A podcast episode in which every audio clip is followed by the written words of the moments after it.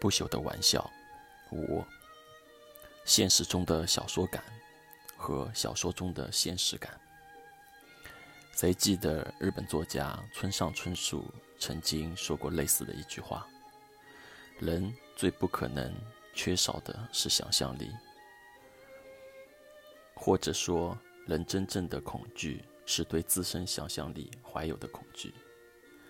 谁的理解就是，之所以人能生活在这个这一个现实世界里，不会感到单调乏味，主要是因为人的想象扩展了世界的多维空间。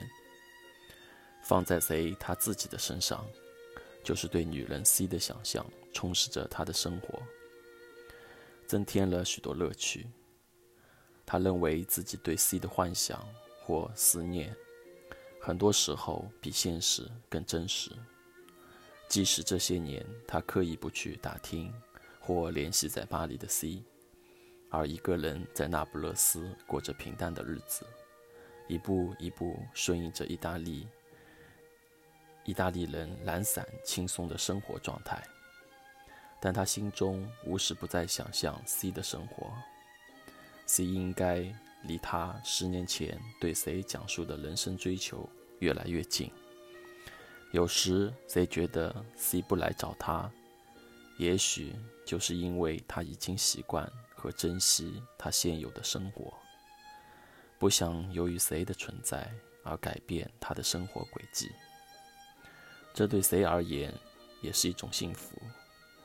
只要 C 过得好，不需要自己去安慰或鼓励他，那么两人的分开与沉默，并不会产生太大痛苦，因为在内心中贼保存着十年前那个乐观开朗、精力旺盛的 C，总能在独自一人时想象着与他对话。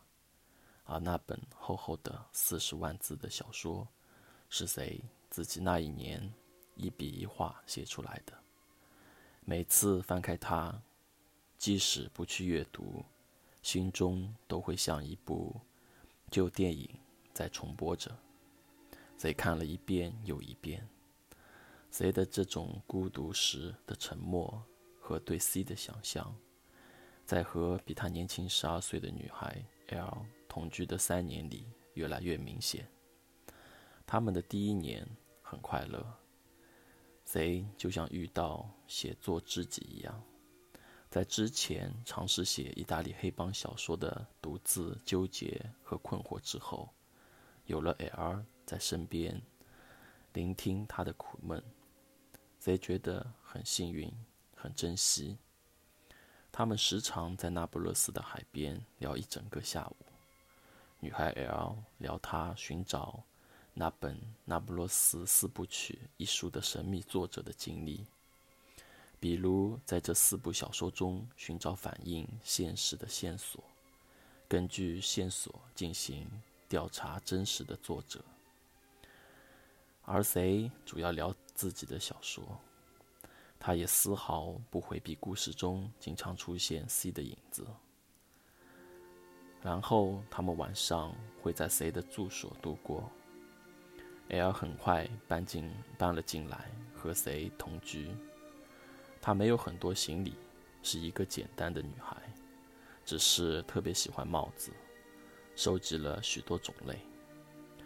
他们只是同居而已，由于年纪相差太大，双方都没有必要明确男女之间的关系。在这个城市。两个人能有一个地方一同照顾，比任何海誓山盟的誓言都要珍贵。贼也没有顾忌在 L 面前总提起他的 C，因为对他而言，L 就像一种偶尔来拜访他的海鸥，随时都会飞向远方，所以他无所顾虑、无所顾忌地与 L 相处。感觉非常自然和舒适，但第二年时，该讲的话之前都在欢声笑语中讲完了。他也正式放弃了那部黑帮小说的写作，开始尝试一种，开始开始尝试一些其他的故事。放弃的原因是他没在 C 的身边，字字句句都是想象，以至于他被想象力折磨着，无法面对现实的生活。加上故事中的黑帮情节，在那不勒斯的现实中反而经常出现，也就是区分不开现实与小说的关系。C 曾经问过谁，他们俩都是另类。总想把现实以小说的方式发展，而此刻的 C，由于无法依照小说的发展去接近 C，所以无法进行下去。虽然放弃了这部关于 C 的小说，但和 L 的生活并不如意。女孩 L 虽然是一个独立而且爽快的人，但也很细致。特别是她对小说的着着迷，总能在小说或文字或言语片段中理解作者的本意和语隐喻。这两年和 C 的同居，使他越来越明白谁对 C 的想象已经超过了现实生活。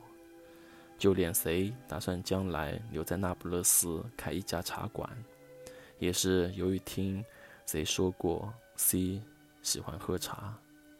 之前那一年和谁交往时，总是点茶叶喝，而且谁为了让 C 时刻记得他，给他买了早茶，可以让他每天起床后喝一杯他为他准备的早茶和面包。也许在巴黎的 C，每天还在吃着法式面包。